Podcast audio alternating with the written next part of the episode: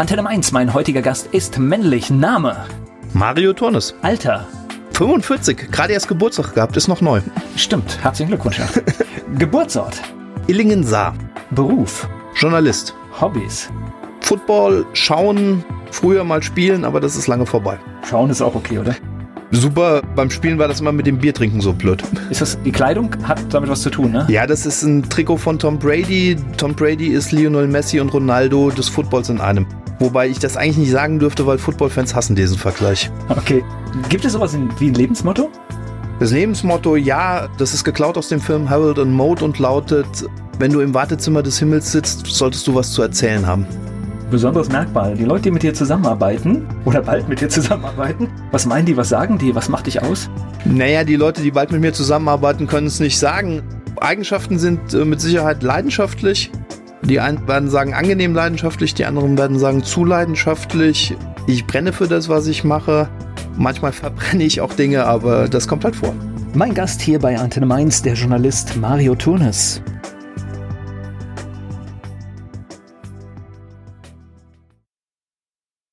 Mario Turnes ist mein Gast hier bei Antenne Mainz. Er ist Journalist. Erzähl mir mal ein bisschen was über eine Kindheit im Saarland.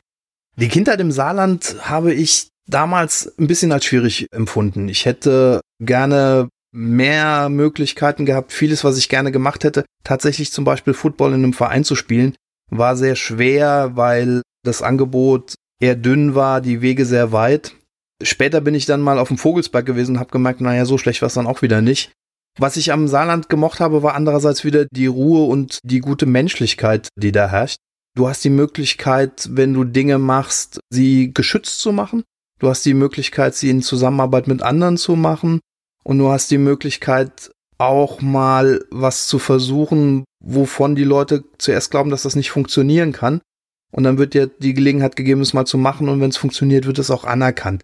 Es ist familiärer als jetzt beispielsweise das Rhein-Main-Gebiet. Du bist kleinstädtisch aufgewachsen, kann man das so sagen, oder ist das? Ich bin auf dem Dorf sogar groß Dorf geworden. Sogar, okay. Auf dem Dorf sogar groß geworden. Wobei das gar nicht so, also ich habe es als Kind sehr als dörflich empfunden. Und ich komme aus einem Dorf, das nennt sich Humes, das hatte damals 2500 Einwohner, das ist auch schon alles sehr ländlich. Als ich dann zur Bundeswehrzeit zum ersten Mal nach Kusel gekommen bin, habe ich gedacht, ich Großstädter komme aufs Land, weil in Kusel war eine ganz andere Atmosphäre, was man im Saarland nicht unterschätzen darf. Das Saarland wird immer als bäuerliche Region gesehen. Das ist natürlich völliger Unsinn. Das Saarland ist eine Region, in der es ganz große Industrieanlagen gab, im Süden des Landes auch immer an Handelsrouten gelegen hat. Das heißt, es gab immer einen Austausch von Leuten. Es sind Polen, Türken, Schweden im Laufe der Jahre gekommen und gegangen so dass es nie eine ländliche Region mit wenig Austausch war, sondern eine ländliche Region mit viel Austausch. Und das hat der Kultur und der Offenheit des Landes auch ganz gut getan. Naja, auch spannende Geschichte. Mal da zugehörig, mal da. Also auch das macht ja was mit einem Land, ne? Ja, es ist natürlich so, das Saarland hat natürlich den Industriewandel erlebt, früher als andere Bundesländer, härter als andere Bundesländer. Das Saarland war auf Kohle und Stahl fixiert. Und als Kohle und Stahl den Bach runtergegangen sind, hat es das Saarland hart getroffen. Und ich gehöre einer Generation oder ich gehöre Generationen an von Menschen, die das Saarland verlassen haben, weil es einfach wirtschaftlich sinnvoll war, weil die Möglichkeiten, Geld zu verdienen im Saarland einfach nicht so gegeben waren, wie halt zum Beispiel im Rhein-Main-Gebiet. Das Lustige an diesen Generationen ist, ich sage das immer gerne so, die Saarländer sind die Iren Deutschlands. Erstens sind die Saarländer sehr katholisch und zweitens auch sehr trinkfest und drittens haben sie irgendwann oder haben viele das Land verlassen, um woanders Geld zu verdienen, haben das Land aber weiter in ihrem Herzen getragen. Und diese Generation, es ist mittlerweile die zweite oder dritte Generation, die das Land verlässt, ist natürlich auch über das ganze Land verteilt. In Mainz gibt es eine ganz große Gruppe von ehemaligen Mainzern. Eine Community. Äh, in Mainz. Saarländer ja, ja. Hilfsgruppe oder so, ja. Es gibt zum Beispiel die Facebook-Gruppe Saarländer in Mainz, die ist gar nicht so klein. Aber es gibt natürlich in allen Städten mittlerweile, egal ob ich nach Berlin oder Hamburg komme, aber selbst wenn ich in eine Stadt wie Mettmann oder Berchtesgaden komme, habe ich Saarländer vor Ort sitzen. Wir sind ein Netzwerk. Also kann ich tatsächlich bestätigen, wenn ich so überlege, mit was für Leuten ich auch so zu tun habe. Es ist gerne immer ein Saarländer dabei, ja. Absolut. Also man muss das mal sehen. Ich habe die Zahlen nicht im Kopf. Ich kann sie nur gefühlt sagen. Als jemand, der Abitur gemacht hat, würde ich sagen, von meinem Abiturjahrgang ist mindestens ein Drittel mal aus dem Saarland weg gewesen. Einige sind dann nach dem Studium oder im Berufsleben dann wieder zurückgekommen. Aber ein Drittel des meines Abi-Jahrgangs hat definitiv das Saarland verlassen. Okay, das heißt Schulzeit, Abi, alles im Saarland. Genau. Gemacht.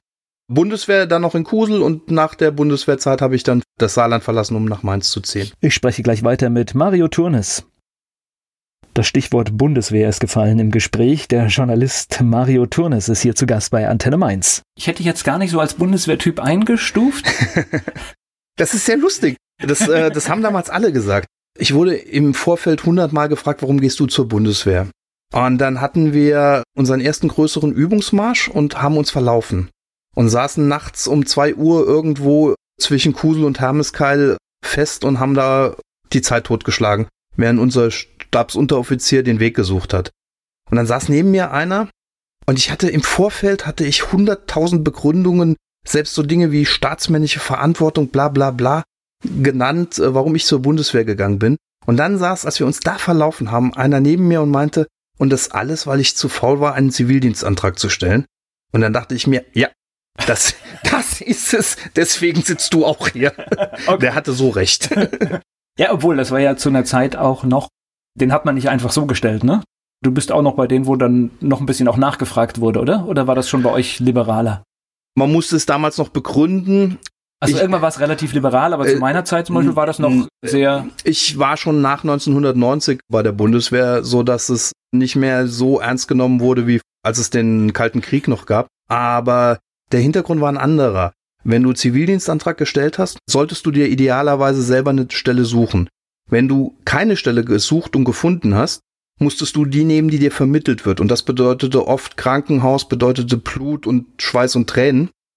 Und es ist tatsächlich so, ich vertrag das Blut, ich kann kein Blut von anderen Menschen sehen. Da bin ich ein bisschen zimperlich. Und ich bin zur Armee gegangen, weil ich das Blut von anderen Menschen nicht sehen kann. Weil ich Angst hatte, im Krankenhaus oder sonst wo damit konfrontiert zu werden. Dem Bild gibt's ja nichts hinzuzufügen eigentlich. Und ne? Ich war Soldat, weil ich kein Blut sehen kann. Das ist doch eine schöne Geschichte. Nach der Bundeswehr, das heißt, ging es zum Studium? Ja. Wohin? Direkt nach Mainz, Theaterwissenschaft. Erste Wahl oder Zufall? Äh, jein, Zufall. Ich hatte ursprünglich, ich hatte schon Studienplatz in Saarbrücken für Jura und habe mir dann während des Studiums überlegt, dass es dann doch nicht mein Weg sein wird, nachdem ich auch mit Anwälten mich unterhalten habe, die mir ein bisschen über ihre Lebensläufe erzählt haben. Und ich saß während der Bundeswehr zusammen mit einem Kollegen, der angerufen wurde von einer Freundin. Und dann hat er von dem Telefonat berichtet, dass seine Freundin von ihm, sie studiert in Köln Theaterwissenschaft und arbeitet für den Express. Und da dachte ich mir, das klingt gut, das will ich auch machen.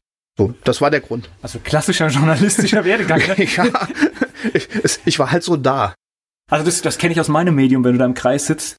Da sitzen dann zehn Leute und jeder ist anders da reingekommen, ja. aber nicht so, wie du denkst. Genau. Ja, also nicht, dass du sagst, ich habe mein Studium gemacht und habe eine Ausbildung gemacht, sondern jeder ist irgendwie, ich habe mal da und dann war ich da. Es war auch sehr nett, Theaterwissenschaft zu studieren. Es gibt zwei große Studiengänge, die angehende Journalisten gerne machen, wenn sie nicht selber, wenn sie nicht direkt Journalismus studieren oder lernen. Das ist zum einen Politikwissenschaft und das ist zum anderen Theaterwissenschaft. Es war viel besser, Theaterwissenschaft zu machen, weil es waren die cooleren Leute. Es war einfach eine lässigere, lebensoffenere Einstellung und weniger verkniffen, als ich es in der Politikwissenschaft kennengelernt habe. Okay, das heißt, du hast dann in der Zeit auch die Liebe, kann man sagen, Liebe zum Journalismus kennengelernt? Nein, die hatte ich vorher schon. Ich okay. habe als Schüler für die Schülerzeitung gearbeitet, war dann selber sogar verantwortlicher Redakteur für die Schülerzeitung. Ich habe als Schüler schon für die Saarbrücker Zeitung in Homburg-Saar gearbeitet ist denn deine Schülerzeitung auch mal verboten worden? Verboten nicht, aber wir waren kurz davor. Okay. Das sind immer die wichtigen Parameter, weil ich natürlich auch sowas gemacht habe und wir echt auch, also wir sind auch haarscharf dran vorbeigeschlittert. Wir hatten, also äh, wir wären verboten worden, wenn das saarländische Schulgesetz nicht tatsächlich so wäre, dass es da sehr auf Seiten der Schüler steht. Also es ist nahezu im Saarland nicht möglich. Zumindest war es vor 20 Jahren nicht möglich. Ich weiß nicht, ob die mittlerweile die Gesetze geändert haben. Wir haben, das war schon Gesetze ziehen muss. Das hört sich nach einer guten Geschichte an. Ja, wir haben Witze über Lehrer gemacht. Und ehrlich gesagt auch Witze über Lehrer, da bin ich heute nicht mehr auf jeden stolz drauf, aber wir waren, es war halt so. Wir waren jung. Wir waren jung und es war dann tatsächlich so, dass uns auch mit dem Rechtsanwalt gedroht wurde, worauf unser Rechtsanwalt dann wiederum uns den Tipp gegeben hat, macht ein Entschuldigungsschreiben, nennt drei Lehrer, die ihr am meisten beleidigt habt, namentlich und hängt das aus an der Schule Wichtig ist, an der Tür vom Lehrerzimmer muss ein Zettel hängen, dass keiner sagen kann, er hätte es nicht gesehen. Das haben wir dann genauso gemacht. Nächsten Tag äh, haben wir das umgesetzt. Einer der schönsten Momente meines Lebens tatsächlich war der, dass der dritte Lehrer, der auf diesem äh, Zettel stand, Herr Gitzinger, Deutschlehrer, hingegangen ist und in einer sehr hitzigen Atmosphäre, die uns als Schülerzeitung auch nicht sehr freundlich gesinnt war, in einer sehr hitzigen Atmosphäre hingegangen ist und seinen Namen durchgestrichen hat. Und als er angesprochen wurde, warum er das macht, gemeint hat, ich bin Deutschlehrer, ich stehe für freie Meinungsäußerung. Die machen das, was ich ihnen beigebracht habe. Dass ich es nicht immer lustig finde, heißt nicht, dass sie es nicht machen sollen. Das fand okay. ich super. Das ist ein tolles Statement, ja. Das war, das war wirklich. Wir hatten dann später mit anderen Problemen zu kämpfen an der Schule, weil wir da wirklich ein bisschen Erde verbrannt haben. Und dann war er es auch der gewesen. Es gab einen Mitschüler, der bei der Schülerzeitung mitgemacht hat und dem drohte das Schicksal sitzen zu bleiben. Und da war genau dieser Deutschlehrer derjenige, der sich dafür eingesetzt hat. Das werde ich ihm nie vergessen. Ja, das hört sich nach einer guten Geschichte an. Das, das war ein guter Mann. Gleich geht's weiter im Gespräch mit Mario Turnes. Journalismus, das war sein Weg. Was er alles gemacht hat, darüber spreche ich jetzt mit Mario Turnes hier bei Antenne Mainz. Was war denn so dein erstes journalistisches Werk, wo du gesagt hast, hey, ich verdiene hier gerade Geld damit? Weißt du das noch? Oder der erste große Artikel, wo du gesagt hast, hey, das ist jetzt gerade das erste Mal, dass ich richtig stolz war auf ein journalistisches Werk, war, als ich in, für die Mainzer Rheinzeitung damals als freier Mitarbeiter über den Wildpark in Gonsenheim berichtet habe. Da gab es, und ich glaube, ich fürchte, es gibt es immer noch ein Luchsgehege, in dem die Luchse auf viel zu kleinem Raum gehalten werden. Und es war der erste Kommentar, den ich schreiben durfte. Das erste Mal dann auch mit Bild und eigener Meinung in der Zeitung. Das war schon ein schöner Moment die erste Geschichte, auf die ich so richtig stolz war, das kam tatsächlich erst viel später. Als freier Mitarbeiter bei einer Zeitung hast du nicht die Möglichkeit, dich zu entfalten. Da stehst du zu sehr unter der Vorgabe, was der Redakteur dir vorgibt. Als weil ich jetzt, äh, das, was du nennst, finde ich jetzt als jemand, der auch den Lokaljournalismus liebt, natürlich, dass das fest hängen geblieben ist, finde ich klasse, weil das ist natürlich so ein, so ein typisches Thema, wo Lokaljournalismus seine Stärke zeigt, ja? Absolut. Allerdings das Thema, auf das ich am meisten stolz bin noch heute, war dann später, als ich bei der Frankfurter Rundschau gearbeitet habe, dann auch als Redakteur. Wir waren als Frankfurter Rundschau damals die ersten, die diese Verknüpfung zwischen Staat und privater European Business School problematisiert haben. Und die als erstes das Problem aufgezeigt haben, dass hier eine private Schule massives staatliches Geld gibt in der Stadt, in der zu der Zeit die öffentlichen Schulen verfallen sind, vergammelt sind und sogar ein Schimmelproblem hatten dass das dann von anderen Medien aufgegriffen wurde und dann am Ende sogar auch dazu geführt hat, dass manche Verträge dann nicht mehr geschlossen wurden. Da bin ich stolz drauf. Lass uns gerade mal sortieren. Mainzer Rheinzeitung war dein Anfang, oder was? Ja, genau. Ich habe, während ich studiert habe, habe ich zuerst für die Mainzer Rheinzeitung und dann obendrein für den SWR gearbeitet als freier Mitarbeiter. Als dann das Studium zu Ende war, habe ich angefangen als Pressesprecher bei der Innungskrankenkasse, damals noch IKK Rheinland-Pfalz bis zur Fusion und nach der Fusion bin ich dann zur Frankfurter Rundschau gegangen. Okay, das heißt, du hast aber auch dann schon so keine Berührungsängste gehabt aus dem Journalismus mal. Also Pressesprecher ist ja, hat was mit Journalismus zu tun, ist aber ein bisschen die andere Seite, ne? Ja. Die Berührungsängste hatte ich nicht. Der Punkt war allerdings auch einfach der, das war das Jahr 2002. Das war mitten in der Wirtschaftskrise. Und es war einfach auch so, dass mein Bankberater mir gesagt hat, dass eine Festanstellung jetzt auch eigentlich ganz angemessen wäre. Also es hatte tatsächlich auch, also es war eine gute Zeit bei der EKK, ich will da nichts äh, Negatives hinterher sagen. Das war wirklich eine gute Zeit und es war auch eine schöne Arbeit, da als Öffentlichkeitsarbeiter zu arbeiten.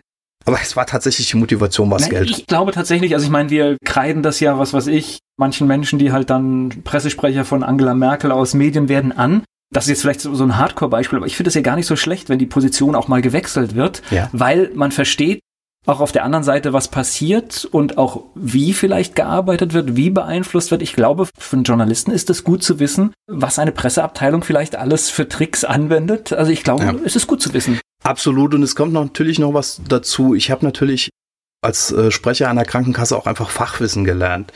Das hatte dann später, als ich dann wieder in den Journalismus zurückgegangen bin, einfach auch praktische Konsequenzen.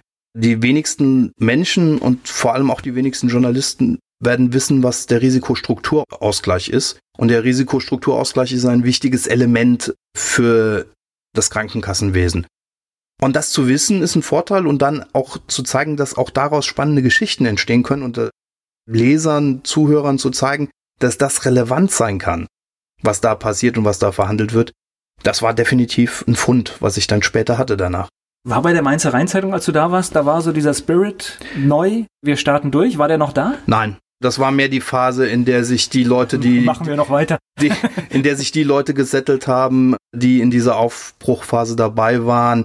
Das war eher eine Phase der anfangenden Stagnation. Also wo man eigentlich auch schon dann gespürt hat, so richtig funktioniert es nicht. Ja. Sie haben gemerkt, sie kommen über ein gewisses Level an Auflage nicht drüber und sie kommen nicht über ein gewisses Level an Auflage, was halt einfach wirtschaftlich am Ende des Tages, so schade das ist, einfach nicht trägt. Ja, so schlecht war sie gar nicht, ne? Also, äh, Inhaltlich nein. Man hat es manchmal so, wenn man bei einer Veranstaltung selbst war und dann hat man den Artikel in der einen Zeitung und in der anderen Zeitung gelesen, habe ich tatsächlich mich bei der Rheinzeitung immer besser verstanden gefühlt. Also da hatte ich immer das Gefühl, ja, da war ich auch. Und bei der anderen Zeitung hatte ich manchmal das Gefühl, ja. Wir hatten als freie Mitarbeiter bei der Rheinzeitung einen ganz großen Vorteil. Ich kannte viele Kollegen von der AZ. Was ich da jetzt erzähle, ist vom Hörensagen damals. Die AZ hatte das so gemacht, die äh, freien Mitarbeiter haben von der Sekretärin einen Auftrag für einen Artikel gekriegt, den haben die äh, eingereicht, der wurde dann zwar noch redaktionell bearbeitet, aber den Kollegen wurde nicht erklärt, warum die redaktionelle Arbeit und wie die redaktionelle Bearbeitung erfolgt ist. Bei der Rheinzeitung war es so, dass wir als freie Mitarbeiter uns mit den Redakteuren an einen Tisch setzen durften und die sind den Text mit uns durchgegangen. Und was ich in der Textkritik mit Kollegen wie Peter Herbert Eisenhut oder Reinhard Rehberg gelernt habe, das ist Gold wert. Also ganz, ganz viel, was ich heute kann, die werden vielleicht jetzt sagen, äh, gib uns nicht die Schuld, aber es ist nicht bös gemeint, liebe Kollegen. Ganz viel von dem, was ich heute kann, kann ich aus diesen Gesprächen, was die einem am konkreten Beispiel beigebracht haben, das war unbezahlbar. Gleich geht's weiter im Gespräch mit Mario Turnes. Wir haben schon einige seiner beruflichen Stationen hier besprochen. Frankfurter Rundschau, Mainzer Rheinzeitung. Der Journalist Mario Turnes ist hier zu Gast bei Antenne Mainz. Was unterscheidet denn eine Mainzer Rheinzeitung und die Frankfurter Rundschau? Die Frankfurter Rundschau musste weniger Rücksichten nehmen. Als ich bei der Frankfurter Rundschau angefangen habe, war es so, die haben ihre Lokalberichterstattung umgestellt. Es gab keine spezielle Mainz-Berichterstattung vorher. Und dann wurde ich zuerst als Pauschalist eingestellt oder verpflichtet, um dann als Pauschalist die Berichterstattung zu machen. Dann hatte ich ein Vorgespräch mit meiner künftigen Lokalchefin Claudia Nenninger und wir haben drüber geredet, was die Themen sein könnten in Mainz. Ich habe als wichtiges Oberthema gesagt die Verflechtung von Stadt- und städtischen Gesellschaften und habe dann erwähnt oder angedeutet, das wird für Ärger sorgen. Bei einer lokalen Tageszeitung kriegt man dann Antworten, die einen ein bisschen einschränken und ein bisschen dämpfen. Claudia Nenninger hat geantwortet, umso mehr Ärger, umso besser. Das war ein sehr, sehr glücklicher Moment und ich war sehr froh, das machen zu können. Sind wir da auch manchmal an den Grenzen des Lokaljournalismus, weil wenn du Akteure angehen musst und du weißt, du hast mit diesen Akteuren auch weiterhin zu tun, ist das schon eine Hürde? Jein. Ich meine, die äh, Frage stellt sich bei uns ja auch immer, wie hart kann ich jemanden wirklich angehen? Und wir sind ja noch schlimmer. Das heißt, wenn ich mich jetzt, also ich sag mal ein Beispiel, wenn du dich mit jemandem aus der Stadtspitze total zerstritten hast und der gibt dir keinen O-Ton mehr, dann haben wir als Medium ein Problem. Das Problem ist definitiv eins auf der wirtschaftlichen Ebene. Wenn du von diesen Unternehmen abhängig bist, weil sie vielleicht Werbekunden sind, ist es definitiv ein Problem. Als Journalist ist es ein Problem, aber eins, das man lösen kann. Ich war fünf Jahre dran an der Berichterstattung zum Thema geplantes Kohlekraftwerk, was am Ende nicht gebaut wurde. Ich habe mir da keine Freunde gemacht äh, oder ich habe mir da Freunde gemacht, aber teilweise auch Gegner.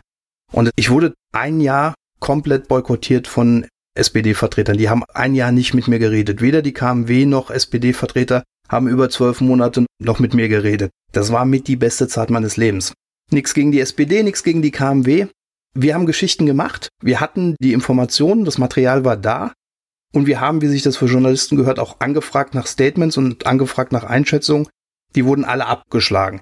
Wir haben unsere journalistische Pflicht erfüllt. Wir haben ihnen gesagt, ihr habt die Chance, eure Sicht der Dinge darzustellen.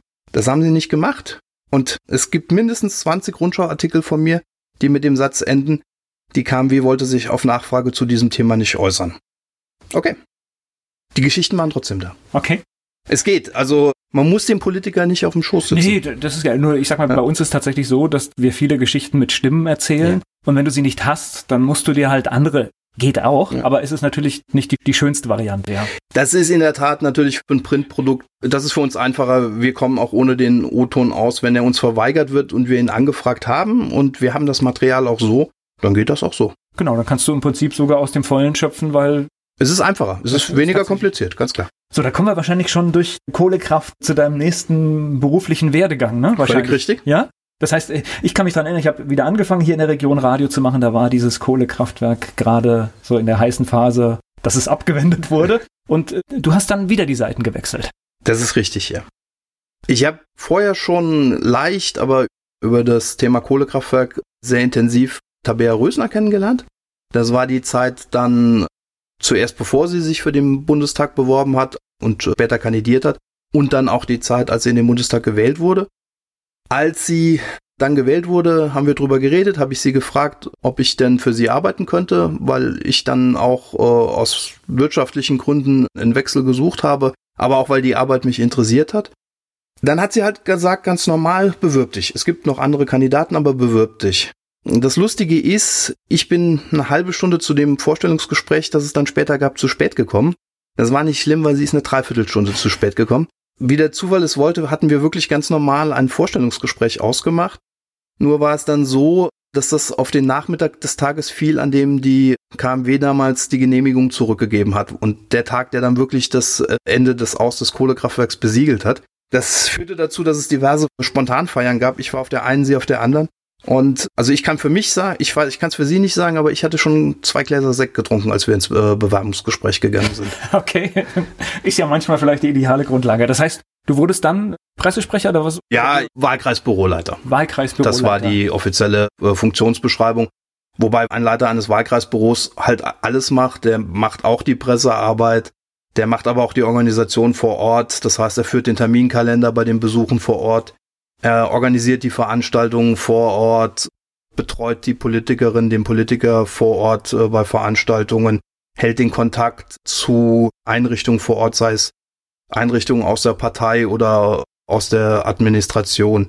Ist Mädchen für alles. Also das ist, das ist Assistent, aber Assistent im höherwertigen Sinne, dass er halt nicht nur assistiert, sondern durchaus auch Verantwortung trägt. Also Nein, zum Beispiel, ja, zum Beispiel ja muss ein, es muss ein Haushalt verwaltet werden. Ja, und du musst ja auch die Zusammenhänge erkennen. Das heißt, da rufen ja Leute an und du musst sofort einordnen können, wer ist ja. das, was will er, ist das wichtig, ist das unwichtig. Das sind ja tausend Sachen, die da auf einen zukommen. Ja, und äh, ein Mainzer Abgeordneter oder eine Mainzer Abgeordnete, die in Berlin sitzt, kriegt auch, halt auch nicht jede Geschichte in der Lokalzeitung mit, die kriegt nicht jede Geschichte mit, die über einen lokalen Radiosender läuft. Und das ist dann natürlich auch die Aufgabe zu sagen, ich höre dann die lokalen Radiosender und wenn da was läuft, wo wir reinkrätschen müssen, dann bin ich derjenige, der Bescheid sagt und anstößt, dass wir reinkrätschen.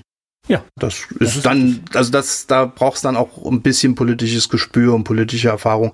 Das kann man auch machen ohne Erfahrung, aber mit geht's besser. Gleich geht's weiter im Gespräch mit Mario Turnes.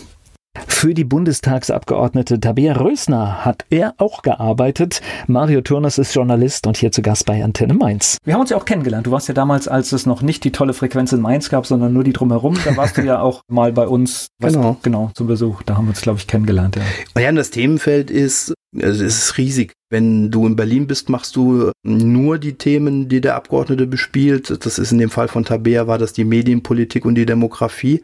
Wenn du vor Ort bist, machst du alles. Also ich kann mich sehr gut erinnern an ein Schreiben, das wir aufgesetzt haben. Da ging es um die Mehrwertsteuer auf Hundefutter.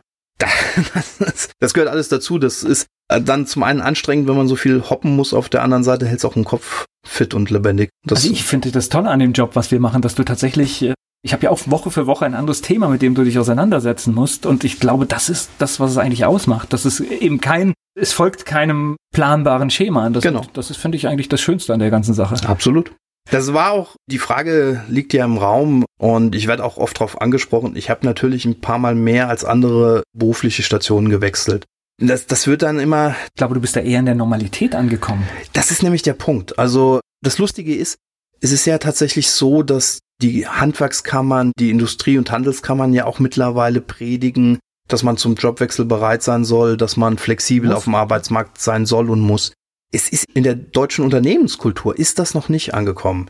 Das, äh, wenn du als Quereinsteiger wo reinkommst, das habe ich dann jetzt schon auch gemerkt, wenn ich in Unternehmen gekommen bin mit sehr festen Strukturen, ist es definitiv ein Nachteil. Also die Unternehmenskultur bevorzugt ganz eindeutig die, die lange, möglichst von Anfang an bei dem einen Betrieb geblieben sind. Dabei ist es so hilfreich, also auch zum Beispiel, wenn jemand mal aus einem Unternehmen rauskommt und dann mit dem fremden Blick wieder reinkommt, das ist, kann ein solcher Gewinn für ein Unternehmen sein, aber du musst offen für Veränderungen dann sein, ja. Absolut. Das beste Beispiel ist tatsächlich, ich hätte niemals als Journalist einen Blick für Themen gehabt wie Risikostrukturausgleich, wie Finanzierung der Kassen, wie Dachverband der gesetzlichen Krankenversicherung. Das wäre mir alles nicht so bewusst gewesen, wenn ich da halt nicht selber ein paar Jahre dran gearbeitet hätte. Wie war denn der Sprung vom Journalismus dann tatsächlich äh, in die Politik?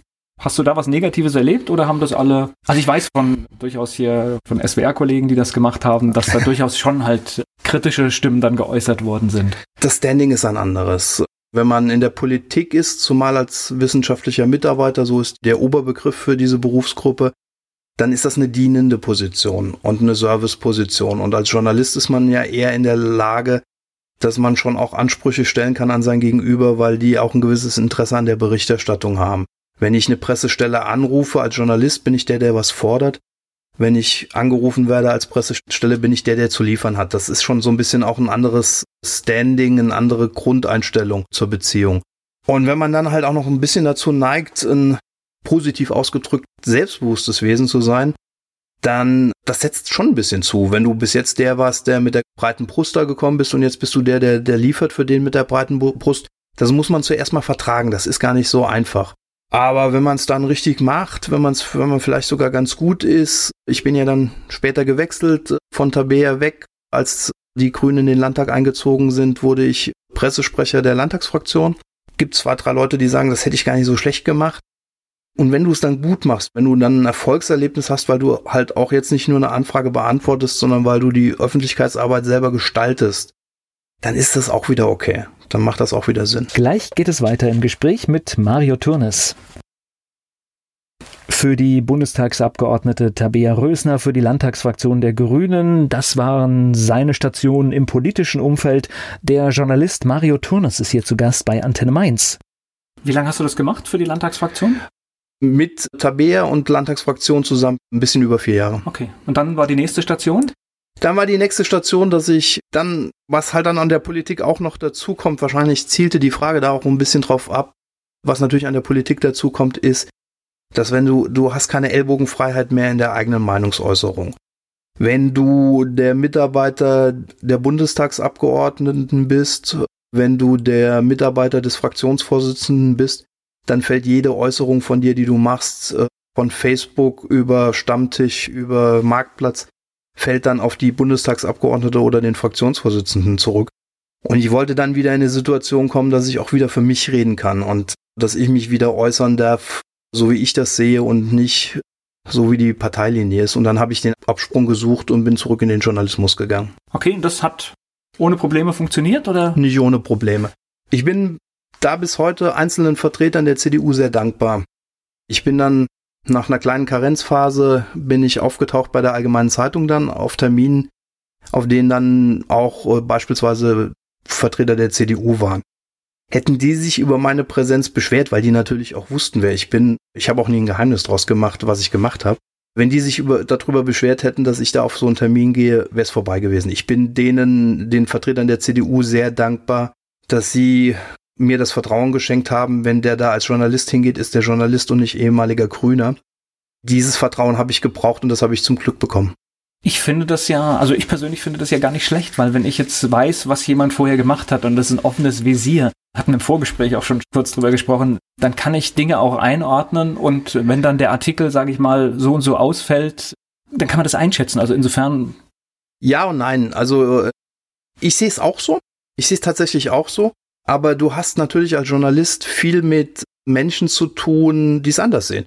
Und du bist ja auch auf die Menschen, die es anders sehen, angewiesen. Es gibt einen Vertreter der Fluglärmgegner in Mainz, der mir bis zuletzt Mails geschrieben hat, dass ich gar nicht journalistisch mich mehr betätigen sollte, weil ich ja schon grüner gewesen sei und das wäre ein Unding, dass ich mich da noch journalistisch betätige. Der gleiche Vertreter der Fluglärminitiativen hat dann jedes Mal, wenn meine Berichte in, in seine Gasse gelaufen sind, mir Liebesbriefe geschickt ich habe ihm dann irgendwann auch mal eine Mail geschrieben, dass ich jetzt auf beides eigentlich auch nicht so groß Wert lege, weil ich habe insgesamt in der beruflichen Laufbahn die seit über 20 Jahren andauert. In der Laufbahn habe ich vier Jahre oder viereinhalb Jahre für grüne Stellen gearbeitet. Außerdem, und jetzt mal ganz ehrlich, natürlich darf auch ein Journalist sich politisch aktiv einbringen in unserer Gesellschaft. Bitte, warum nicht, ja? Das ist die persönliche Ethik desjenigen, aber erstmal rechtlich ist das absolut in Ordnung. Ja, rechtlich sowieso.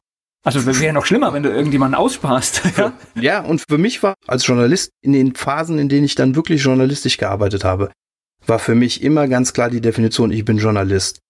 Und für mich, ich bin ein ganz glühender Anhänger des angelsächsischen Journalismus, der leider ein bisschen aus der Mode kommt heutzutage. Ich bin ein ganz glühender Anhänger des angelsächsischen Journalismus, der sagt, klare Trennung von Kommentar und Berichterstattung, klare Regeln, wenn es darum geht, Nachrichten zu generieren.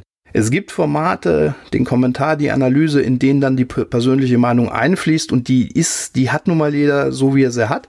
Aber in meiner nachrichtlichen Berichterstattung habe ich immer, selbst zu KMW-Zeiten, selbst zu Zeiten der, der Kohlekraftwerksberichterstattung, ich habe immer die Spielregeln eingehalten. Keine falschen Daten nennen, keine Daten unter den Tisch fallen lassen, die andere Seite zu Wort kommen lassen, wenn sie denn will. Diese Regeln habe ich immer eingehalten. Ja, das sollte auch so sein, ne? genau. Ja, es ist, es sollte also so sein. Ich, und ich sag mal, wir sind alle Menschen und natürlich spielt vielleicht eine persönliche Haltung auch äh, eine Rolle, aber deswegen ist es besonders wichtig, dass man beim Arbeiten diszipliniert ist und genau guckt, dass man die Regeln so gut als möglich einhält. Ja. Ich, hab, ich hatte mehr als einmal die Situation, dass mir nach Kommentaren Leserbriefe geschrieben wurden, die mir Dinge vorgehalten haben, die sie aus meinem Artikel hatten. Und dann habe ich halt auch geantwortet, naja, Sie wissen jetzt, Sie haben jetzt Fakten genannt, die Sie aus meinem Artikel haben. Also habe ich doch geliefert, was Sie brauchen. Also ich habe doch die andere Seite berücksichtigt. Dass dem dann mein Kommentar nicht gefällt, okay, das kommt vor. Ich spreche gleich weiter mit Mario Turnes. Eine Station, die gerade für ihn zu Ende gegangen ist, über die sprechen wir jetzt bei der Allgemeinen Zeitung, hat er als Journalist gearbeitet. Mario Turnes ist hier zu Gast bei Antenne Mainz. Das heißt, du hast bei der Allgemeinen Zeitung das Klassische gemacht, Termine wahrgenommen, Lokalredaktion oder was war dein Aufgabengebiet?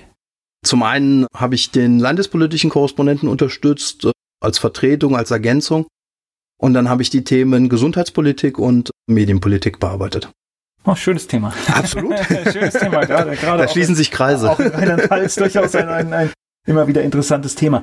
Jetzt hattest du gerade gesagt, dass du so diese Zeit bei den Grünen hattest. Und wenn ich jetzt aber zum Beispiel mal in deine Facebook-Timeline schaue und das auch sehr lange, da würde ich dich gar nicht als Grün erkennen. Naja. Oder ist es ja viel Sarkasmus dabei? Also zum einen ist tatsächlich in der Facebook-Präsentation ist natürlich auch Sarkasmus dabei. Du machst es sehr launig. Also ich mache das launig und Jetzt mag ich deine Serie über das goldische Mähns. Zum Beispiel. Die mag ich sehr gerne. Facebook ist kein journalistisches Format. Auf Facebook geht's zum einen um Entertainment und zu 90 Prozent habe ich den Gedanken, entertainen zu wollen. Und zu 10 Prozent sind das mal Dinge, wo ich das Gefühl habe, das, das haue ich jetzt mal raus, weil ich einfach mal auch will, dass das mal rausgehauen wird. Und das ist eine schwierige Sache. Na, ich wollte auch ein bisschen provozieren, weil. Nein, das provoziert auch, das trifft ja. weil, äh, weil ich, ich sitze auch oft davor, weil, was weiß ich, diese Einordnung, was ist denn jetzt grün, was ist links, was ist rechts? Ich finde, es gibt ein paar Punkte, da ist es eindeutig, aber es gibt mittlerweile viele Punkte, da fände ich das gar nicht mehr eindeutig. Es kommt auf die Themen an. Es gibt Themen, bei denen wäre ich heute noch äh, komplett bei den Grünen.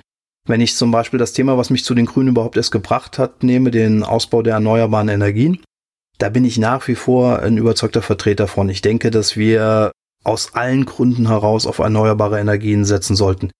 Das fängt bei Umwelt- und Klimaschutz an, das geht aber auch über wirtschaftliche Interessen hinaus.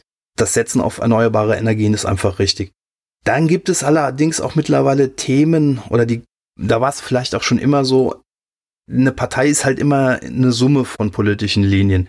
Und Teile dieser politischen Linie habe ich akzeptiert, als ich für sie gearbeitet habe, weil es zum Job gehört hat, es zu akzeptieren. In der Sicherheitspolitik äh, werden die Grünen und ich nicht mehr zusammenkommen. Aber das ist auch nicht schlimm, also die brauchen mich ja nicht mehr. Aber ich glaube, das ist tatsächlich, wenn du in jede Partei schaust, es gibt halt irgendwie, ich sag mal, meistens 60, 70 Prozent, wo du sagst, ja, und es gibt 30 Prozent, wo du die Kröte schluckst. Das ist einfach so. Das ist definitiv so. Und ich glaube, das hat jeder ja. so. Das ist völlig richtig. Du schluckst diese Kröte, wenn du ganz normales Mitglied bist. Dann schluckst du sie aus einer gewissen Toleranz raus. Und wenn du Mitarbeiter bist, dann ist es einfach eine professionelle Frage, diese Kröte zu schlucken. Ich kann mich an den ersten Post gut erinnern, als ich bei den Grünen weg war und mich dann ganz klar von den Grünen distanziert habe. Damals haben vier oder fünf Landtagsabgeordnete von den Grünen, also Leute, mit denen ich vorher eng zusammen war, hier gegen ein Gelöbnis, gegen ein öffentliches Gelöbnis angestänkert, was hier in Mainz stattfinden sollte.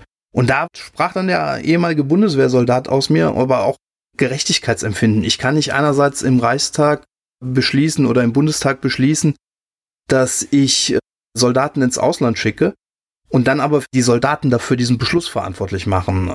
Ich kann verstehen, wenn man gewisse Auslandseinsätze, wenn man gewisse Kriegseinsätze ablehnt, das ist völlig legitim. Aber das an dem einfachen Gefreiten oder an dem einfachen Kanonier auszumachen, das fand ich nicht gut und das habe ich dann auch öffentlich gesagt. Von roundabout drei oder 400 grünen Followern, die ich mal auf Facebook hatte, sind es vielleicht noch 150 oder 200. Die erste Entfolgungswelle ging nach diesem Post los.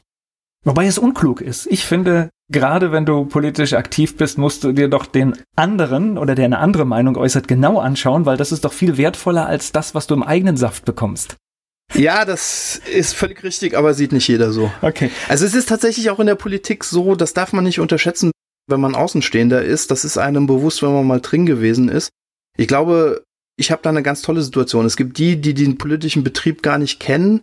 Es gibt die, die so tief im politischen Betrieb sind, dass sie gewisse Dinge nicht mehr sehen. Mein Vorteil ist tatsächlich der, dass ich im politischen Betrieb war, mich dann davon verabschiedet habe und dadurch einen ganz guten Blick darauf habe, einen halbwegs neutralen Blick darauf habe, was tatsächlich auch ein Faktor in der politischen Landschaft ist. Was ihr nicht gut tut, ist, dass es, ich, mir fehlt das richtige Wort dazu. Es gibt andere Freunde von mir, die reden von Sekten, das ist mir ein bisschen zu hart, aber dieses ständige Aufeinanderhängen, das sind ganz viele, die arbeiten zusammen acht Stunden, die engagieren sich politisch zusammen drei oder vier Stunden am Tag und sind dann noch äh, auf Partys privat zusammen die geraten in eine politische Dunstglocke, aus der sie nicht mehr rauskommen. Das tut vielen nicht gut. Das ist ja fast wie bei Journalisten. Ja. Äh also gibt es auch. Also ich tatsächlich, also bei dem ersten großen Sender, für den ich gearbeitet habe, habe ich das gesehen. Da habe ich mich rausgehalten, weil tatsächlich die haben alle ihre Freizeit auch noch miteinander verbracht. Ja. Und dann kommst du in so einen Punkt, wo du verlierst so die Lebensrealität, weißt du? Absolut. Wenn, wenn, wenn du nicht irgendwie mal, was weiß ich, vielleicht auch das Elend mitkriegst, aber auch mal irgendwas, was über dir ist, mitkriegst, ja? Ja, oder noch viel banaler, einfach mal über was ganz anderes reden. Genau. Also einfach mal Themen, die in der politischen Landschaft gar keine Rolle spielen, aber in einem anderen Umfeld wichtig sind. Ich verbringe abends mehrere Tage in der Woche gerne mal zwei, drei Stunden beim Schorsch. Imbiss äh, in der Nähe der Kaiserbrücke. Und das, das sind dann Themen wie Sperrungen von der Autobahn oder auch das, die Frage, wie es heute Michael Schumacher geht. Fragen, die in der Politik überhaupt keine Rolle spielen, auch überhaupt keine Rolle spielen müssen die sind dann auf einmal wichtig, weil sie den Leuten wichtig sind. Und es ist nochmal immer für einen Journalisten sowieso ganz gut, ein Gefühl dafür zu kriegen, worüber reden die Leute wirklich und was ist ein künstliches Thema. Und es gibt Themen, über die du schreibst, die sprichst du in so einer Runde an und merkst, okay, das war ein Treffer, das war richtig, das zu machen, weil das beschäftigt die Leute. Und dann gibt's Momente, da sprichst du Themen an, über die du berichtet hast, und dann ist es so, als wenn so ein Strohkokon durch den Raum fliegen würde und es heißt 20 Sekunden peinliches Schweigen, bis jemand anderes ein anderes Thema anspricht. Für Journalisten definitiv ist es ein guter Thementest, in so einer Runde mal was auszuprobieren. Gleich geht's weiter im Gespräch mit Mario Turnes. Mit meinem Gesprächspartner Mario Turnes war ich gerade bei der ja, Filterblase, in der wir uns manchmal bewegen und das gilt natürlich für die Politik und auch durchaus für den Journalismus. Mario Turnes, mein Gast hier bei Antenne Mainz.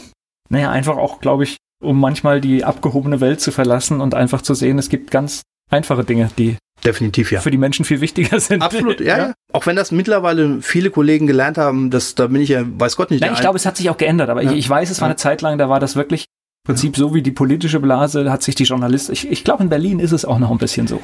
Ja, das ist es definitiv. Ich habe den wirklich den Politbetrieb in Berlin als ganz kleiner Zaungast kennengelernt. Zum einen war ich keine lange Zeit in Berlin, zum anderen ist man als Wahlkreismitarbeiter in Berlin, das ist wirklich das unterste Ende des sozialen Rankings, da darf man sich nichts vormachen.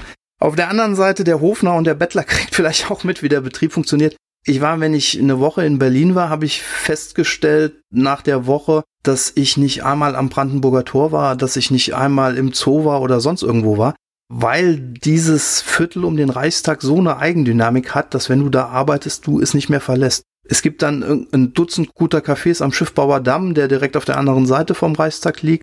Und es ist wahnsinnig, wie viel Zeit du in den Häusern der Reichstagsverwaltung und in diesen Cafés am Schiffbauerdamm verbringst und nicht mehr dieses Viertel verlässt. Aber erklärt vielleicht, warum manche Entscheidungen so sind, wie sie sind, weil da ist, glaube ich, Bodenhaftung ein bisschen weg, ne? Definitiv ja.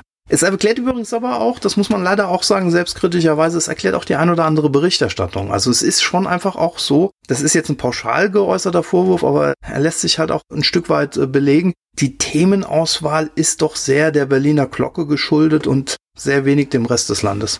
Das ist übrigens in Brüssel noch viel, viel stärker. Das glaube ich. Sehr zu empfehlen, das Hörbuch oder das Buch von Martin Sonneborn über das Europäische Parlament. Absolut. Es ist ein ich weiß gar nicht, ob er das weiß, was er da geschrieben hat, aber ich finde, es ist ein Meisterwerk über den politischen Betrieb ganz nebenbei. Absolut. Weil er das wirklich perfekt beschreibt, was da so abgeht. Lass uns nochmal auf das Goldische Mens kommen. Diese Bilderserie, wie kam das? Der Ursprung ist ganz, ganz, ganz, ganz viel älter. Der Ursprung ist schon 20 Jahre alt. Ich hatte eigentlich, weil ich viele, als ich nach Mainz kam, fand ich viele Dinge viel, viel besser als im Saarland. Und dann hatte ich irgendwann keinen Blick mehr für andere Sachen. Und dann hatte ich einen saarländischen Freund zu Besuch und wir haben zusammen einen Stadtrundgang gemacht, der Freund und ich. Und am Ende des Stadtrundgangs hatte ich erwartet, dass er begeistert ist. Und seine Antwort war sehr viel Beton. Und das blieb bei mir hängen. Und irgendwann hatte ich den im Kopf oder ich hatte diesen zu viel Beton, das hatte ich immer im Hinterkopf. Und irgendwann hatte ich dann aber auch ein internetfähiges Smartphone und hatte die Möglichkeit, dieses zu viel Beton zu thematisieren. Ich mag jetzt so Lamoyanz nicht. Das kann man mal ab und zu machen, aber ich mag so dieses Skandal und schlimm und traurig. Ich mache es dann lieber, wenn ich gut gelaunt bin, mit einer ironischen Brechung. Ich finde das sehr gelungen, weil ja. jedes Foto, das du mit dieser Überschrift bei Facebook reingesetzt hast, ich habe sofort gewusst, wo es ist. Ja.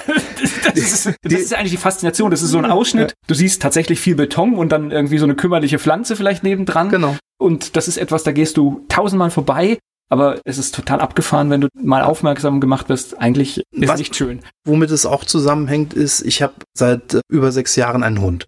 Das heißt, ich gehe auch wahnsinnig viel spazieren. Also ich bin, wenn ich frei habe, bin ich drei oder vier Stunden in der Stadt mit dem Hund unterwegs. Und dann fällt es dir umso mehr auf. Dann gehst du zum Beispiel über die Eisenbahnbrücke Nord, gehst über die Kaiserbrücke, gehst du rüber und dann gehst du den Rhein entlang in Kastell. Bäume, Wiesen, Sträucher, Schatten, Bänke.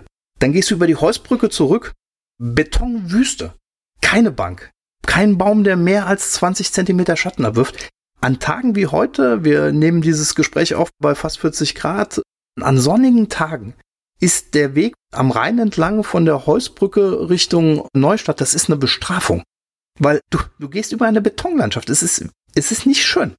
Der Punkt ist der, was ich bewusst nicht mache, ich fotografiere nicht ein Gewerbegebiet und poste das dann mit goldiges Mains, weil ein Gewerbegebiet Nein, das, das ist Lebensalltag, genau. da wo man jeden Tag lebt und vorbeigeht, ja. Die meisten Bilder, die ich veröffentlicht habe, sind Rheinufer, sind öffentliche Plätze und vor allem es sind öffentliche Plätze, die gerade frisch gestaltet wurden. Also es ist jetzt auch nicht so, dass man dann sagen kann, na ja, 70er Jahre Bausünde, bla bla bla. Nein, sowas wird heute gebaut. Es hat einen ganz praktischen Hintergrund. Es ist weniger Geld für die Grünpflege da und wenn ich fünf Bäume weniger auf den Platz stelle und fünf Tonnen Waschbeton mehr verarbeite, ist die Pflege danach günstiger. Aber es sieht halt auch so aus. Aber manchmal ist es auch okay, es zu zeigen. Gleich geht's weiter im Gespräch mit Mario Turnes. Neue Wege im Journalismus. Darüber spreche ich jetzt mit Mario Turnes. Er ist mein Gast hier bei Antenne Mainz. So, deine Zeit bei der Allgemeinen Zeitung ist schon wieder zu Ende, ne? Ja, I'm still a wanderer. Ich habe, als ich die Berufswahl getroffen habe, als ich mich entschieden habe, eben nicht meinen Jurastudienplatz anzutreten, sondern mich entschlossen habe, in den Journalismus zu gehen, war die wichtigste Motivation. Ein Jurastudium hätte mich auf mein ganzes Leben an das gebunden, was ich studiert habe. Der journalistische Weg hat mir diese vielen Möglichkeiten, die ich ja dann auch ausgereizt habe, äh, gelassen. Und ich wollte von Anfang an, hatte ich nicht vor, Dinge 10, 20 oder sogar 40 Jahre zu machen. Ich wollte schon auch einfach auch ein bisschen mehr miterleben weil mein Motto ist, im Wartezimmer des Himmels was erzählen zu wollen. Und ich war jetzt bei der AZ vier Jahre. Das war schön, das war interessant, aber das war, das reicht dann jetzt auch. Okay, das reicht dann jetzt schon als Punkt. Naja, ist ja auch, sag ich mal, klassische Medien auch alles nicht mehr ganz so einfach, ne? Auch das ist äh, durchaus ein Punkt, ne? Das ist in der Tat ein Teil der Entscheidung gewesen. Ich will nicht schlecht reden darüber.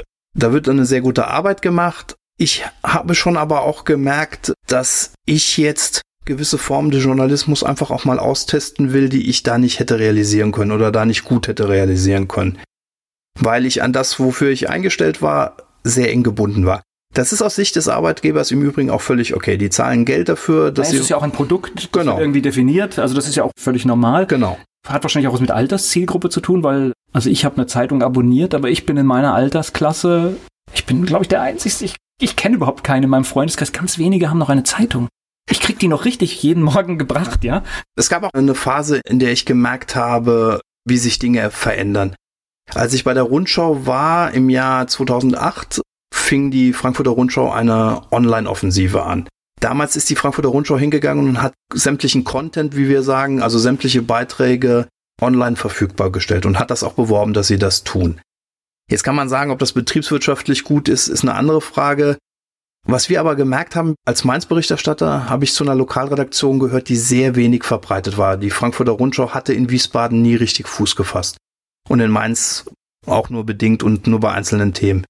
Jetzt hatten wir die Online-Offensive und zum ersten Mal konnten wir Themen setzen. Vorher war es so, wir hatten ein starkes Thema und dann hatte es überhaupt keine Resonanz. Dann hat der Kurier das gleiche Thema aufgegriffen und dann hatte es Resonanz. Als die Rundschau sich darauf verlegt hat, ihre Inhalte online zu pushen, hatten wir auf einmal Resonanz. Es wurden Pressekonferenzen einberufen aufgrund von Themen, die wir initiiert haben, die wir dargestellt haben. Und das ist es, was ich als Journalist wollte, um mal einen rauszuhauen. Das war's, worauf ich als Journalist auch geil war. Ich will als Journalist nicht in den leeren Raum reinfunken, ich will als Journalist wahrgenommen werden. Das kann man das ist auf der persönlichen Ebene vielleicht keine nette Eigenschaft, aber im Journalismus ist es essentiell. Von Jörg von Torra stammt der Satz, es gibt Journalisten, die sagen, dass sie nicht eitel sind, sind entweder Lügner oder schlecht. Ein Journalist muss ein bisschen eitel sein. Ein Journalismus gehört werden wollen, sonst braucht er das gar nicht zu machen. Also äh, Eitelkeit äh, oder wie immer man das nennt, jeder, also auch alleine schon, dass wir beide hier vor einem Mikrofon stehen, bedeutet, das ist, wenn ich auch gar nicht böse, es bedeutet irgendein Sendungsbewusstsein, sonst würde man das nicht machen. Völlig richtig. Ja, und es gehört auch dazu, sonst funktioniert die ganze Nummer nicht, ja. Das ist so. Und das mag vielleicht auch ein Knack sein, aber dann ist es halt einer. Es ist definitiv ein Knacks, aber es ist ein Knacks, der in dem Beruf auch einfach die Voraussetzung ist. Wer nicht gehört werden will, wer möglichst unauffällig bleiben will, wer ein unbeschwertes Leben hat, dem seien Kfz-Zulassungsstellen empfohlen. Die machen eine sehr gute, sehr wichtige Arbeit. Da kann man so sein, da hilft es auch so zu sein, aber wer in den Medien ist, wer an die Front geht, der muss auch kämpfen wollen. Ja, und muss halt auch anecken können und muss mit der Reaktion leben können, ja. Das ist, absolut. Das ist einfach so, ja. So, was ist denn das Neue, was jetzt bei dir ansteht? Das Neue ist, ich habe schon lange den Herzenswunsch gehabt, mich in der Berichterstattung über das Saarland zu engagieren. Ich habe schon als Schülerzeitungsredakteur davon geträumt, eine Schülerzeitung herauszubringen, die nicht an meiner Schule erscheint, sondern im ganzen Saarland erscheint. Wir hatten auch konkrete Pläne. Es gab sogar eine Ausgabe, wir haben es sogar versucht. Wir sind natürlich als Schüler damals an dem Vertrieb gescheitert. Damals, das war vor über 30 Jahren, war der Vertrieb für ein Start-up fast nicht zu stemmen. Man brauchte da Geld, man brauchte da Know-how, um das zu machen. Das Internet hat die Medienlandschaft demokratisiert. Es ist heute möglich, mit viel kleineren Teams, mit viel kleinerem Kapitaleinsatz Dinge zu initiieren, lassen die Möglichkeiten explodiert im Vergleich zu vor 30 Jahren. Kleine lassen ganz große, lernen ganz großen das fürchten. Ja, das ist völlig richtig, ja. weil äh, der Punkt ist der, Zeitungen waren früher Cash Cows. Mit Zeitungen ist wahnsinnig viel Geld verdient worden. Die hatten zweistellige Renditen, die haben richtig gut verdient. Die haben in der Zeit allerdings auch angefangen, sich einen Wasserkopf aufzubauen. Die sind jetzt in der problematischen Lage, die müssten eigentlich den Wasserkopf abbauen. Nur das Problem ist, in diesen Verlagshäusern hat oft der Wasserkopf das Sagen. Der baut sich nicht selber ab. Und dann wird am Journalismus gespart und in der Hoffnung dann mit dem Journalismus mehr Geld zu verdienen. Und das funktioniert auch nicht, wie man an manchen Zahlen sieht.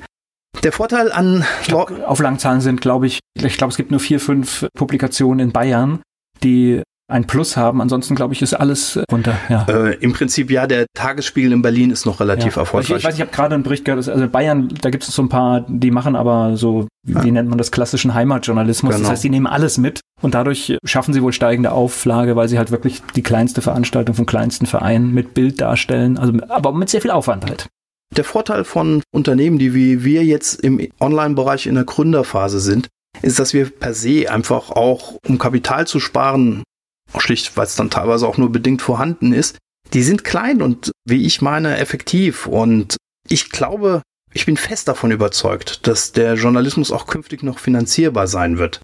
Er muss nur anders organisiert werden und er muss sich wieder mehr auf sich selber konzentrieren. So notwendig äh, bei einem größeren Unternehmen eine Personalabteilung ist, man muss immer dran denken, in einem Medienunternehmen sind es die Journalisten, die das Geld verdienen und nicht die Personalabteilung. Und wenn dann irgendwann die Personalabteilung wichtiger ist als der Journalismus, dann hat das Haus ein Problem. Das ist überall. Gibt es auch ein Problem im großen öffentlich-rechtlichen Wasserkopf. Auch da wird gerne in der Content-Produktion gespart, ja. was aber der fatale Fehler ist. Wir müssen auf allen anderen Wegen sparen, aber nicht in dem Bereich, wo der Inhalt erstellt wird, weil der ist wichtig. Das Internet hat völlig zu Unrecht einen schlechten Ruf. Zumindestens wenn es um bezahlpflichtigen Content geht. Wenn es um bezahlpflichtigen Content geht, hat das Internet völlig zu Unrecht einen schlechten Ruf. Denn es ist umgekehrt. Es ist nicht so, dass da Müll angeboten wird. Wenn ich im Internet Text verkaufen will, sei es indem ich direktes Geld vom Leser nehme oder sei es indem ich es Anzeigen oder anderen Möglichkeiten finanziere, dann muss das gut sein. Ich kann natürlich ins Internet. Oder gelesen werden. Das Schöne ist, ich sitze ja jetzt wieder selber an Klickzahlen das, es ist nicht so, dass der Schrott gut gelesen wird und das, das Niveauvolle nicht. Es ist tatsächlich umgekehrt. Umso mehr Substanz es hat, umso eher wird es gelesen. Ich kann jetzt nicht sagen, wie die neueste Helene Fischer Meldung gelesen wird. Das weiß ich nicht. Mit dem Thema beschäftige ich mich nicht. Aber es ist tatsächlich so, die Leser merken sehr schnell, ist es Schrott oder ist es Qualität. Und sie gehen darauf hin, wenn es Qualität hat und sie lassen es bleiben, wenn es Schrott ist. Ja gut, ich merke ja selbst, wenn ich einen Artikel lese, befriedigt das jetzt meine Fragen, die ich habe oder nicht. Das, äh, das ist ja eigentlich das Kriterium. Und wenn ein Artikel im Netz steht, der meine Fragen alle beantwortet, dann lese ich ihn auch bis zum Schluss durch. Und wenn er das nicht macht, dann hörst du halt irgendwann mittendrin auf. Vor 20 Jahren hat man geglaubt, es reicht irgendwie sechs in die Überschrift und dann läuft das von alleine. Das hat auch vielleicht sogar eine Zeit lang geklappt, aber die Leute merken dann schnell beim zweiten, dritten Mal, dass sie sowas angeklickt haben, da werde ich nur verarscht. Da kommt nichts das ist Müll, was ich da jetzt angeklickt habe. Und je nachdem, die ersten werden nach dem zweiten Klick nicht mehr draufgehen, die anderen nach dem zehnten nicht mehr. Aber irgendwo zwischen dem zweiten und zwanzigsten Klick werden die Leute sagen, da nicht mehr. Also es funktioniert langfristig nur mit Qualität. Der Journalist Mario Turnes ist hier zu Gast bei Antenne Mainz. Er beschäftigt sich mit Digitaljournalismus und darüber spreche ich mit Mario Turnes hier bei Antenne Mainz. So, du willst über das Saarland schreiben. Du musst jetzt mal ein bisschen sagen, wo lese ich das? Was ist das? Wie sieht es aus? Genau. Ich wollte ursprünglich ganz eigene Strukturen aufbauen, habe dann aber im Laufe des Aufbaus dieser Strukturen gemerkt, dass es diese Strukturen schon gibt. Bin dann da selber äh, mit eingestiegen. Ich, äh, wir haben hier in Rhein-Main das Nachrichtenportal Boost Your City. Dieses Nachrichtenportal Boost Your City hat jetzt einen saarländischen Aspekt bekommen. Man kann das finden über die Startseite von Boost Your City, man kann das direkt finden über Boost Your City-Saarland, je nachdem, wie man da einsteigen will. Und diesen saarländischen äh, Part verantworte ich jetzt. Das heißt, du bist für ein ganzes Bundesland zuständig? Ich bin für ein ganzes Bundesland zuständig. Aber Im Saarland geht das, glaube ich, ganz gut sogar, ne? Es geht, wenn man sich jetzt zum Beispiel, was ich natürlich mache, die Nachrichtenlage der Mitbewerber anguckt. Wenn man jetzt zum Beispiel sieht, der Videotext des Saarländischen Rundfunks, die haben pro Tag sechs Meldungen aktuell auf der Startseite also stehen. Allein das Wort Videotext erzeugt jetzt schon ein Lächeln bei mir. Gibt's das noch? Das gibt's noch. Die haben eine Startseite mit äh, sechs Meldungen, äh, die gleichzeitig zu sehen sind. Und dann ist es schon relativ oft so, dass die fünfte oder sechste Meldung irgendwas aus Rheinland-Pfalz ist. Dieser Brücker Zeitung hat ein tieferes Angebot, aber das geht dann halt auch wirklich bis in die Terminberichterstattung in den Dörfern rein. Wir wollen uns irgendwo dazwischen präsentieren. Wir wollen mit Boost Your City es schaffen, dass wir eine Grundversorgung bedienen können. Man muss dann, das Wichtigste muss man bei uns gelesen haben. Wir wollen darüber hinaus über die Grundversorgung dann aber auch eigene Akzente setzen, eigene Geschichten setzen, Themen, auf die wir gekommen sind, Themen, die wir lokalisiert haben und die wir journalistisch dann auch entsprechend aufbearbeitet haben. Ist das dann auch ein Ersatz für eine Tageszeitung? Das kann definitiv ein Ersatz für eine Tageszeitung sein. Also wieder ein Angriff auf ein bestehendes Geschäftsmodell, ne? Es ist kein Angriff auf ein bestehendes Geschäftsmodell. Tageszeitungen haben ein sehr verwandtes Nachrichtenangebot mit dem, was im Internet präsentiert wird. Tageszeitungen haben wahnsinnig viel Kapital, sei es an Geld und sei es an Mitarbeitern. Wenn wir wirklich ein Angriff auf die Tageszeitungen wären, wenn die Tageszeitungen uns als Angriff sehen, dann sind sie nicht sehr selbstsicher, was ihre eigenen Qualitäten betrifft. Denn es ist sehr schwer, diesen Rückstand an Kapital und Manpower auszugleichen es ist eben doch was anderes, ob ich Printjournalismus ins Internet transferiere oder ob ich Online-Journalismus mache. Ich gehöre jetzt so einer Zwischengeneration an, die nicht digital native ist, aber die sehr früh in ihrem Leben mit elektronischen und dann digitalen Medien aufgewachsen ist. Unsere Berichterstattung orientiert sich an der Lesegewohnheit des Internetnutzers. Und die ist anders als die Lesegewohnheit des Zeitungslesers. Der Zeitungsleser wollte wirklich noch eine Übersicht über alle Themen haben und wollte vom Sport bis zur Kultur, auch wenn die ihn nicht interessiert hat, doch wenigstens mal die Überschriften gelesen haben, was da stattfindet. Diesen Anspruch haben wir nicht mehr. Es wird einfach auch Themenbereiche geben, die bei uns nicht vorkommen. Bei uns kommen die Themenbereiche vor, die real sind für die Menschen, die wir als Zielgruppe erkannt haben und bei denen wir das Gefühl haben, die haben einen gewissen Wunsch, eine Grundversorgung zu kriegen, die wollen eine Übersicht haben, was los ist und die haben vielleicht am Tag Zeit, ein oder zwei oder an guten Tagen mal drei Geschichten zu lesen, die sie spannend finden, in die sie tiefer einsteigen wollen. Und dann diese Art zu konsumieren, passen wir uns an. Also das heißt, ich kriege den lokalen, regionalen Nachrichtenüberblick und auch Geschichten, wenn ich sie lesen möchte, genau. die tiefer gehen. Also der Anspruch ist, mindestens jeden Tag eine gute Lesegeschichte zu haben. Mindestens eine. Und das ist ja schon ein hoher Anspruch für da, dich. Das ja. ist ein hoher Anspruch. Dazu kommt natürlich dann eine gewisse Grundversorgung an Dingen, beispielsweise die Polizeimeldung. Die Polizeimeldung, die reicht von der gesperrten Autobahn nach dem Unfall über den Einbruch in den Dorfladen bis hin zum Waldbrand beispielsweise Jetzt ist die, wenn man ehrlich ist, die Berichterstattung über den Waldbrand, ist die Berichterstattung über den Unfall, ist nur eine bedingte journalistische Arbeit. Ich kriege die Informationen der Polizei, ich setze diese Informationen der Polizei um, dass Journalisten an den Unfallort fahren und da rausfinden, was waren da gewesen und mit dem Fahrer reden oder sowas. Das findet ja in den etablierten Medien, sei es Fernsehen, sei es Radio nicht statt. Das Fernsehen schickt vielleicht mal ein Filmteam raus, weil es Bilder braucht bei einem Unfall wird das Radio schon ganz selten einen O-Ton von einem Unfallteilnehmer äh, bringen. Nein, da würde uns jetzt im konkreten Fall, wenn es größer ist, würde uns die Polizei genügen, ja.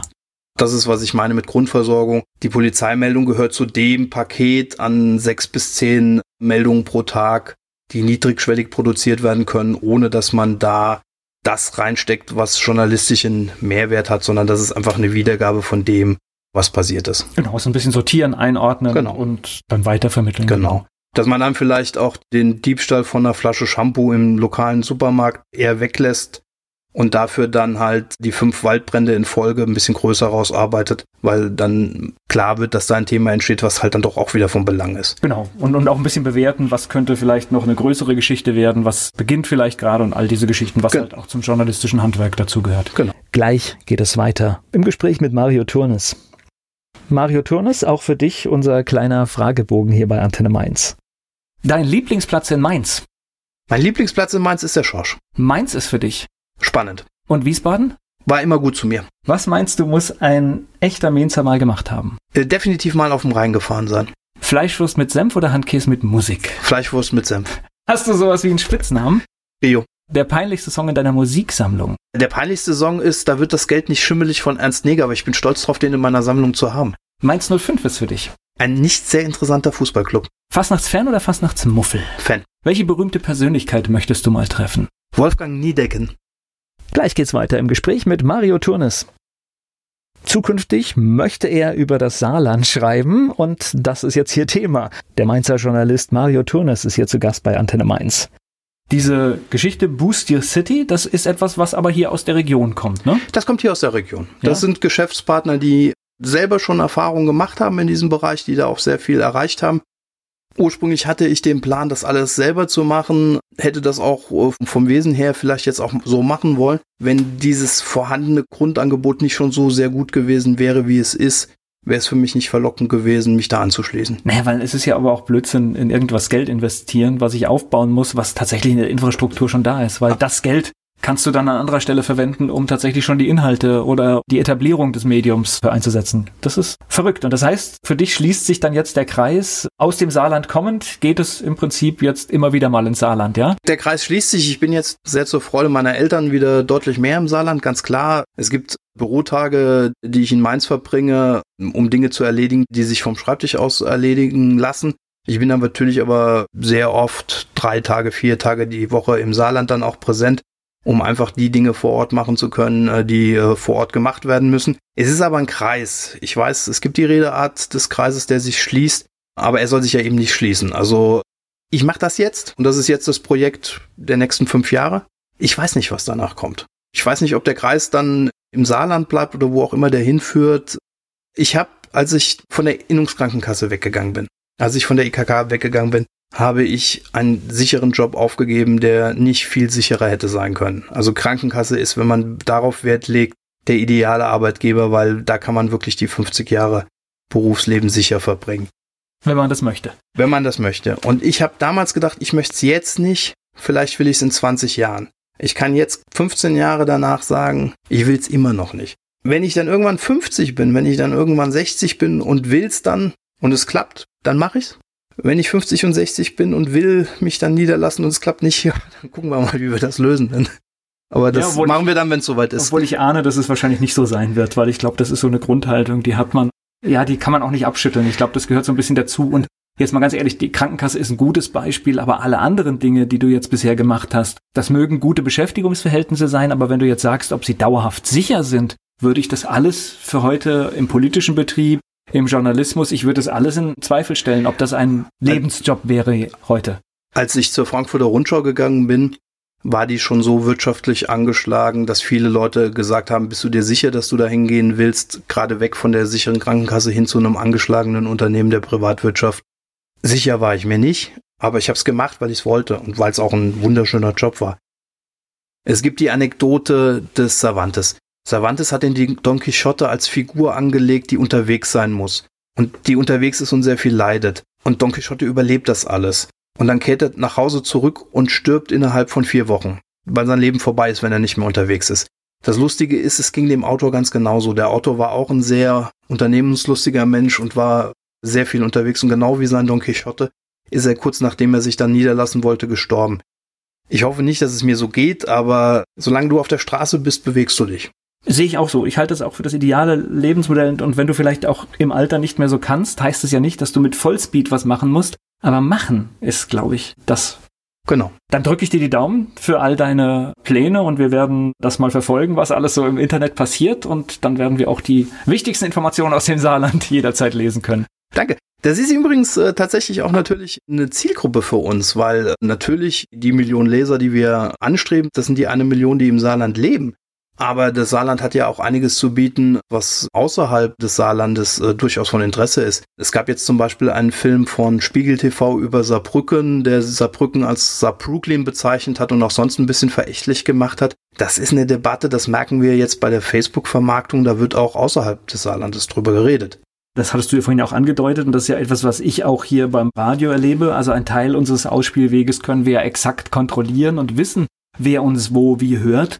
Und ich kann dir ganz genau sagen, wo in den USA ausgewanderte Mainzer leben, die einfach den Kontakt über diesen Weg halten. Und das ist ja heute auch genial. Das heißt, ich habe meinen Lebensmittelpunkt verändert, kann aber trotzdem im Prinzip das Gefühl der Heimat mitnehmen und weiß auch nach fünf Jahren noch, was was ich von mir ist, was in Lebach dann los ist, ja? Absolut. Ja, absolut. Und das ist doch, sage ich mal, das Gigantische an den heutigen Zeiten. Also erstens ist das gigantisch und in der Tat ist es ein ganz wichtiger Teil des Spaßfaktors. Für uns ist es neben dem Spaßfaktor natürlich auch ein relevanter Punkt, weil wir da natürlich dann auch die erweiterte Zielgruppe haben, die wir dann irgendwo in Kiel, Hamburg oder vielleicht tatsächlich auch in Oakland oder Cleveland abgreifen können. Ich drücke dir die Daumen, dass das alles funktioniert. Dankeschön.